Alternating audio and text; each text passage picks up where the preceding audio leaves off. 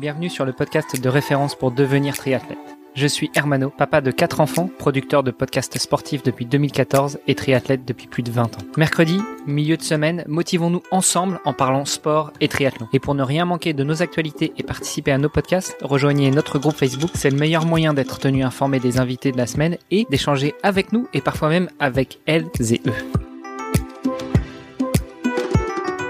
Salut les sportifs, c'est Armano et vous êtes dans l'épisode de mercredi du podcast Devenir triathlète par Ohana. Et en parlant justement de Ohana, le fondateur de la marque, mon compère de podcast Olivier de Scooter est avec nous. Salut Olivier. Salut Armano. Et on continue notre série hebdomadaire avec le fondateur notamment de la marque Steve Aurélien Bigot. Salut Aurélien. Salut Armano, salut Olivier. On avait prévu aujourd'hui de parler justement de la marque Steve. Euh, tu nous as rapidement expliqué d'où venait le nom de la marque. Moi, j'aimerais savoir euh, d'où est venue la, la genèse de ce projet. Comment est-ce que on se lève un matin et on se dit tiens, je vais créer une marque de vélo En fait, je me suis mis assez tardivement au vélo, en tout cas au vélo de route. Euh, je ne savais pas euh, vraiment que prendre comme vélo, ou acheter, ou essayer. Euh, et je trouvais pas le vélo qui me correspondait. Et, et je me suis dit en fait, mais ce vélo-là me plaît, mais c'est en fait avec ces roues-là que j'aurais voulu le vélo, ou avec ces pneus-là, etc. Et je me suis dit en fait, c'est vrai qu'il y a faire son vélo à la carte, c'est quelque chose qui est peu proposé, pas pas très répandu, en tout cas pas il y a 4-5 ans. Et donc je me suis dit il y a peut-être quelque chose à faire. Donc soit je partais sur des cadres qui existaient déjà et je proposais un service de montage à la carte, ou alors soit sinon je créais directement ma marque avec un choix de montage à la carte. Donc l'idée c'était euh, donc je suis parti là-dessus effectivement. Euh, donc j'ai commencé à travailler un peu sur faire une petite étude de marché, voir le, le, le marché potentiel qu'il y avait, les concurrents. Euh, et à l'époque, il n'y avait pas vraiment beaucoup de marques qui proposaient ça, ou même très très peu, à part les cadreurs qui font des cadres eux sur mesure et ensuite derrière le montage. Oh, il y a Canyon quand même, non? Alors Canyon, c'est pas la carte, euh, c'est vraiment de la vente en ligne. Pour les citer, je suis sympa, mais il y a Origin qui fait ça et qui est aussi basé dans le nord de la France. Euh, et donc eux ont vraiment un configurateur en ligne. Et donc moi, mon idée, j'étais aussi pas mal attiré par le e-commerce et je voulais vraiment donc lancer ça en ligne. Et donc je me suis mis alors à créer moi-même mon site internet, à faire un configurateur en ligne. Et donc au début sur mon premier site, j'avais un configurateur où on pouvait choisir le cadre, les roues, etc. Euh, depuis, on, enfin voilà, j'ai eu euh, une mauvaise surprise avec euh, avec mon site euh, qui s'est fait hacker et du coup j'en ai recréé un, mais qui est un peu moins, on va dire un peu moins évolué que le premier. On peut plus configurer son vélo en ligne, mais aujourd'hui on a fait assez de montage pour proposer, enfin voilà, avoir des montages un peu type proposer des photos aux clients pour qu'ils puissent s'imaginer leur vélo. Je sais pas si j'ai répondu en tout cas à une première partie de la question. Bah si, la première partie c'est euh, c'est la genèse du projet. Moi, euh, ce sur quoi vraiment je voulais m'attarder, c'est euh, mais d'où t'es venue l'idée? Tu nous as dit que tu savais pas trop quel vélo choisir, ok, mais mais de là à monter une société qui vend du vélo en ligne et puis après qui le distribue, il y a y a pas qu'un pas. C'est une étape qui t'a pris un certain temps ou ou vraiment tu t'es dit bah tiens, il doit y avoir un truc à faire. Je lance une étude de marché. D'ailleurs, comment on lance une étude de marché là-dessus et puis et puis j'y vais. En fait, j'ai commencé à y réfléchir. Euh, oui, je pense que le projet a mis six mois, un an à mûrir avant euh, avant que ça sorte mhm. vraiment. Euh, bah, les études de marché, c'est euh, euh essayer de récolter un max d'infos euh, via des, des études qui sont toutes faites par par des par des grands instituts. C'est aller euh, faire des petits formulaires à son réseau pour savoir si ça intéresserait les gens, euh, aller benchmarker toutes les marques qui font ça en ligne. Euh, enfin, c'est super large et ça prend du temps. Et, et voilà, après c'est aussi budgétiser, rencontrer les fournisseurs pour voir la faisabilité du projet. Donc je, je suis allé en Asie, j'ai passé plusieurs semaines, j'ai rencontré les fabricants, j'ai voilà, j'ai travaillé sur sur les prix parce que effectivement, faut voir si c'est intéressant. Enfin, si en tant que petite marque, on arrive à proposer des montages assez intéressants et pas non plus trop chers par rapport au marché. En faisant de la petite quantité, c'est toujours plus compliqué.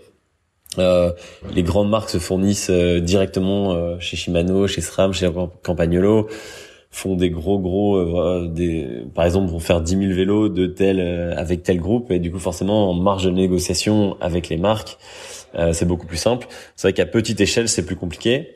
Donc au début, essayé de me fournir aussi auprès de mes fournisseurs pour les groupes et finalement c'est quelque chose qui fonctionnait moins bien puisque moi l'idée c'était vraiment de faire à la carte et donc si si tu veux une cassette de 32 ou 30 à l'arrière ou 34 euh, enfin voilà, ça fait vraiment partie du, du groupe et coup c'est pas possible de précommander. Et donc pour revenir sur euh, sur toute cette étude de marché, une, une fois que j'avais toutes les clés en main, je me suis dit ok on va tester. Donc j'ai fait une précommande de quelques cadres, quelques roues, et ensuite, euh, voilà, donc ça a bien sûr commencé euh, par mon vélo, qui était le premier vélo monté. euh, et, après, après les tests, bien sûr, euh, bah, voilà, les tests des cadres sont bien sûr faits par le fournisseur. mais ensuite, bah, tester le vélo, la réactivité du vélo, est-ce que ça correspond aux attentes en termes de, géométrie, en termes de, de design, en termes de poids, tout ça. Et euh, une fois que les tests étaient concluants, euh, bah voilà, c'est parti. Donc généralement, c'est un peu euh, le réseau euh, qui fait du vélo déjà, qui euh, qui investit, qui fait confiance et qui aide le projet. J'ai décidé de pas faire de crowdfunding et de tout faire directement moi-même en propre, pour la bonne raison que je j'avais, enfin j'avais pas la prétention en tout cas de vouloir être une grosse marque et je voulais rester assez local dans les débuts en tout cas pour pouvoir tester les matériels. Et voilà. Et en fait, ça a pris un peu au début. J'ai euh, j'ai un peu poussé vachement en communication sur euh, des parutions papier, sur euh, des envoyer des vélos à des à des bah, y a, enfin, j'avais eu des triathlètes French Fuel qui est un triathlète français du sud de la France un blog français aussi qui parle de triathlon il y a eu il y a eu des chaînes YouTube comme ça qui ont qui ont qui sont prêtées au jeu qui ont testé le vélo qui ont fait des articles que ce soit papier ou digital et ça, c'est vrai que ça a commencé à donner un peu de, un peu de, de solidité au fondement de la marque. Et voilà, après c'est, euh, c'est, parti. Comment tu fais en termes de design? Est-ce que tu as trouvé tes fabricants? Est-ce que toi tu apposes, tu leur euh, proposes des designs, ou bien est-ce que eux ont déjà des designs un petit peu standards et toi tu viens faire quelques modifications dessus euh, Tu choisis la peinture, etc. Ouais, alors en fait les les, les cadres carbone, donc c'est, c'est les cadres qui sont moulés et en fait les moules sont modifiables, euh, mais on peut pas tout modifier non plus c'est pas moi qui ai dessiné le moule. En fait, on a, je, suis un peu arrivé avec mes, mes attentes, mon cahier des charges, et en fonction de ça, on, on s'est arrangé. En fait, j'ai aussi eu la chance de rencontrer le bon fournisseur qui, en fait, euh, proposait, euh, enfin, qui avait sa marque de, de, de, cadre distribué uniquement en Asie. Et donc, avec lui, j'ai réussi à faire des modifications. Enfin, j'ai pu, grâce à ça, revendre des cadres euh, qui étaient propres à Astif sur le, donc en France, enfin en Europe. je pense que ça trouver son, son bon partenaire en termes de fabrication, c'est quand même c'est quand même vachement important quoi. Ouais, c'est c'est pas c'est pas simple en plus. j'ai vraiment eu de la chance parce que j'avais les bons contacts et c'est aussi pour ça. Enfin c'est ça qui m'a aidé à me lancer aussi. C'était euh, j'ai les contacts fiables euh, qui sont prêts à me suivre pour des petites quantités, en tout cas au début. Ouais. Et, euh, et tout, tout tout ça réuni euh, m'a fait dire que qu'il y avait euh, qu'il y avait qu'il y avait une opportunité pour euh, pour Steve. Et c'est des contacts que tu avais dans ton réseau perso ou bien c'est tu les as euh, tu t'as commencé t'as cherché sur t'as as cherché sur Google et puis t'as contacté les les 30 premiers fournisseurs que t'as trouvés et t'as vu en fonction de la réponse. Alors non, ça c'était un contact que j'ai eu donc c'était un contact d'un contact. D'accord. Et tous les autres que j'ai rencontrés effectivement c'était des du sourcing que j'avais fait moi-même.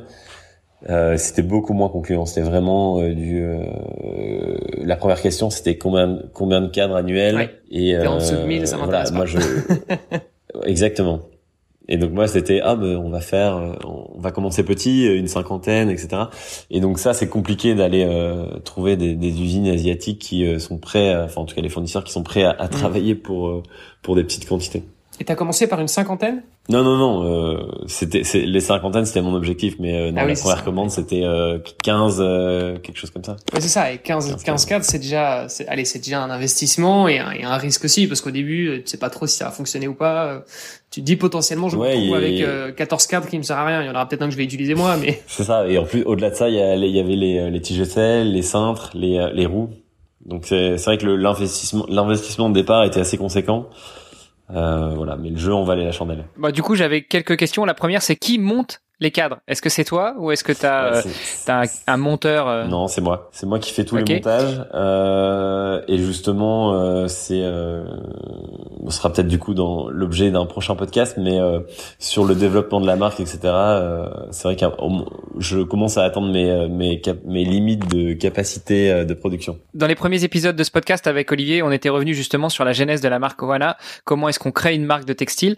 Donc Olivier nous avait justement expliqué le sourcing euh, des fournisseurs, euh, en dehors du design, etc. Mais ce que dont tu as parlé aussi, la difficulté de trouver des fournisseurs qui t'accompagnent sur des petites quantités, etc.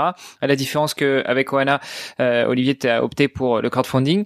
là, Aurélien, tu as dit que toi, tu n'avais pas opté pour le crowdfunding et, et tu nous as glissé juste avant que je te pose la question que l'investissement était conséquent, comment est-ce qu'on se prépare justement à un tel investissement et, et comment on s'assure que bah tu vas pas avoir 14 cadres magnifiques flambant neufs qui vont rester dans le dans le garage en attendant que soit tu les montes pour toi une fois que le premier aura pété, soit soit que tu arrives à les vendre à quelqu'un d'autre. En fait, j'ai pas fait de crowdfunding mais j'avais quand même des potentiels acheteurs qui étaient intéressés. Donc du coup, je savais que sur ma première commande, euh, une partie était déjà plus ou moins réservée. Euh, voilà, et c'est ça aussi qui aide. Euh, enfin, ça fait partie du réseau et c'est ça qui aide à se lancer aussi. N'ayant pas encore euh, vraiment des vélos à proposer, des, des, coloris, des photos, etc. C'était un peu compliqué de faire un crowdfunding sur des choses qui étaient vraiment non existantes. donc, il fallait que cette première commande, elle, elle englobe des ventes des ventes potentielles, des futures ventes, mais qui étaient mhm. quasiment acquises. Et grâce à ça, euh, voilà. Ensuite, une fois que la machine était lancée, il y avait pas forcément besoin de refaire un crowdfunding euh, derrière. L'avantage, c'est que ça t'a permis aussi d'avoir des, des, références relativement limitées. T'as combien de tailles euh, de vélo Alors non, ça c'est quand même assez complexe puisque euh, par cadre, on a environ, on a normalement cinq tailles. Donc c'est à peu près comme le textile. C'était peut-être une des erreurs que j'ai faites, en tout cas à un moment, c'est que j'avais du coup des déclinaisons de cadres en version patin et version disque, et j'arrivais donc à quatre euh, donc deux modèles déclinés en, en, patin et en disque, ce qui faisait quatre modèles fois 5 cinq, euh, à 20 références. tailles. Et là, on arrivait, je pense qu'en termes de gestion, c'était un peu complexe. Plus le gravel qui arrivait derrière, et là, on n'est pas, Ouais, non, mais ça, on, est d'accord. Je pense que pour une jeune marque, le, nombre de références, c'est ce qui tue une, une, jeune marque. Donc, euh, effectivement, euh, je suis confronté aux mêmes, aux mêmes enjeux. mais alors, justement, comment est-ce que tu choisis les tailles euh, sur lesquelles tu vas, tu, vas orienter les ventes de tes premiers vélos? Parce que tu nous as dit que tu avais une partie de ta première commande qui était déjà vendue. mais, mais comment tu choisis? Et puis surtout, moi, j'ai une question. moi, qui suis un, un impatient de nature, comment tu gères le délai d'attente? Parce qu'entre le moment où tu vas passer ta première précommande à ton fournisseur et le moment où tu tu vas livrer tes vélos, euh, il faut qu'ils soient fabriqués en Asie, euh, il faut qu'ils soient transportés jusqu'en Europe. Donc combien de temps ça te prend? Et puis oui, euh, comment tu choisis les tailles dont tu es quasi sûr que ça va être vendu? Bah, je pense que c'est un peu comme dans le textile, la taille M et L, toujours, on va dire que c'est la moyenne est toujours plus vendue. alors c'est pas toujours vrai, mais euh, chez les hommes. Chez les hommes. Alors moi j'ai pas de cadre femme, mais les cadres sont mixtes et justement on faire un montage pour une femme, on va adapter ça euh, avec euh, la, la, potence, le cintre, euh, le pédalier, la tige de selle, la selle, etc. Donc l'avantage c'est qu'ici il n'y a pas homme-femme. on est juste sur sur une gamme mixte. bon après faut, je vais pas cacher que je je pense que la enfin 9 clients sont 10, même plus sont sont des hommes pour le moment. Mais ça, c'est un axe de développement et euh, voilà à, travailler. Et donc sur le, alors c'est aussi le risque que j'avais pris, c'était euh, de, de précommander, mais du coup de pouvoir euh, être assez réactif pour dire voilà votre vélo sera livré dans une semaine euh, ou deux semaines. Et en fait, ça, au début, je l'ai, je l'ai beaucoup fait. Ce mec est fou. c'était, c'était assez apprécié. Euh, j'ai des clients qui m'ont euh, commandé euh, un lundi pour dire, je vendre, enfin samedi, je, je fais une course. Est-ce que c'est possible d'avoir le vélo? Et, euh, et voilà, ça c'était les plus, les délais les, les, les plus courts que j'ai réussi à faire. C'était à peu près un peu moins d'une semaine. En fait, ayant le cadre en stock, Derrière, si euh, alors à l'époque, euh, cette année, l'année dernière, c'est, c'est, ça a été beaucoup plus compliqué. Par exemple avec Shimano euh, pour les composants ou SRAM. Mais normalement, en 24 heures, c'était livré parce que du coup, je, je, je, je, me fournis de tout ce qui est pièces détachées par les fournisseurs européens, donc en France en Belgique. Et du coup, ça permet de en 24 heures recevoir les pièces, puis ensuite faire le montage. Aujourd'hui, avec Shimano et, et les autres marques de composants, c'est vraiment, euh, on va dire, l'enfer. euh, là, on a des délais euh, qui dépassent les six mois, donc c'est hyper compliqué. Et euh, c'est aussi pour ça que, notamment depuis fin 2020, j'ai recentré un peu la marque sur le gravel pour avoir en fait des composants d'une seule gamme, donc quasiment exclusivement Shimano GRX, euh, pour justement pouvoir continuer à avoir cette euh, cette réactivité auprès des clients. Toi, ton délai de précommande, enfin ton délai de commande entre le moment où tu signes ton bon d'achat et le moment où les cadres arrivent, il est de, de combien de jours, semaines euh, C'est livré en avion, en bateau? Avant 2020, entre un et deux mois, en fonction justement si c'est bateau ou avion, parce que les délais en Asie étaient étaient assez courts. Aujourd'hui, on est à six mois. Donc, tu as intérêt à avoir du stock maintenant. Donc, ce qui, ce qui impacte euh, ton, tes fonds de roulement et ton investissement. Ouais, là, justement, c'est euh, c'est la question du moment. en fait, j'ai reçu une, une plus ou moins grosse commande en, euh, en janvier, puis une autre en mai qui était prévue pour avril. Donc j'ai un peu fait patienter mes clients euh, et heureusement j'ai réussi à avoir tout avant la saison et là j'arrive en fin de stock déjà. Donc là c'est la question euh, que va devenir Steve. Mais normalement, je voilà, j'ai toujours une toujours une deuxième carte à jouer euh, d'un moyen ou un autre. Donc normalement, ça devrait voilà, ça, je devrais trouver une solution pour euh, pouvoir continuer à à, à produire euh, dans les prochains mois. Un petit voyage chez, en Asie chez ton fournisseur et puis tu reviens avec des grosses valises très chargées, c'est ça non? Ouais. Si c'était aussi simple. ouais, malheureusement, il y a aussi les matières premières qui mettent plus de temps à arriver. Il y a toute cette histoire de transport mondial. Euh, il y a les usines qui sont débordées. Donc en fait, il y a beaucoup plus de facteurs. Et puis au-delà de ça, il y a, euh, je, je, me retrouve presque à avoir des cadres sans avoir de composants. Euh, donc là, je suis, je suis un peu à la limite de pouvoir vendre un vélo, mais de pas pouvoir livrer à cause des composants. Et même en, en after sales, c'est-à-dire une personne qui casse un dérailleur, une chaîne ou même des plaquettes de France, c'est super difficile à trouver aujourd'hui.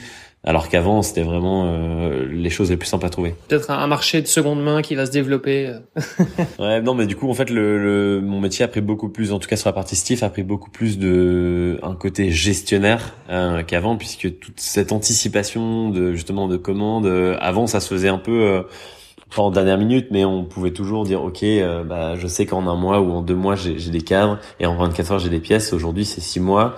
Euh, les pièces c'est pareil, c'est euh, quasiment introuvable. monter aujourd'hui un vélo en Ultegra, bah, c'est impossible. C'est juste pas possible en fait. Pas avant 2022. Et encore 2022, c'est euh, voilà. Bon, prenez note, hein, chers auditrices, chers auditeurs, si vous voulez un vélo stiff, bah va falloir plutôt aller sur le gravel. Et justement, euh, en parlant de gravel, eh ben, je propose qu'on aborde le sujet dans l'épisode de demain. Tu vas nous raconter un petit peu euh, la, la, diversification de stiff vers le gravel et puis ce que tu as l'intention d'en faire. Avec grand plaisir. À demain. Excellent, à demain.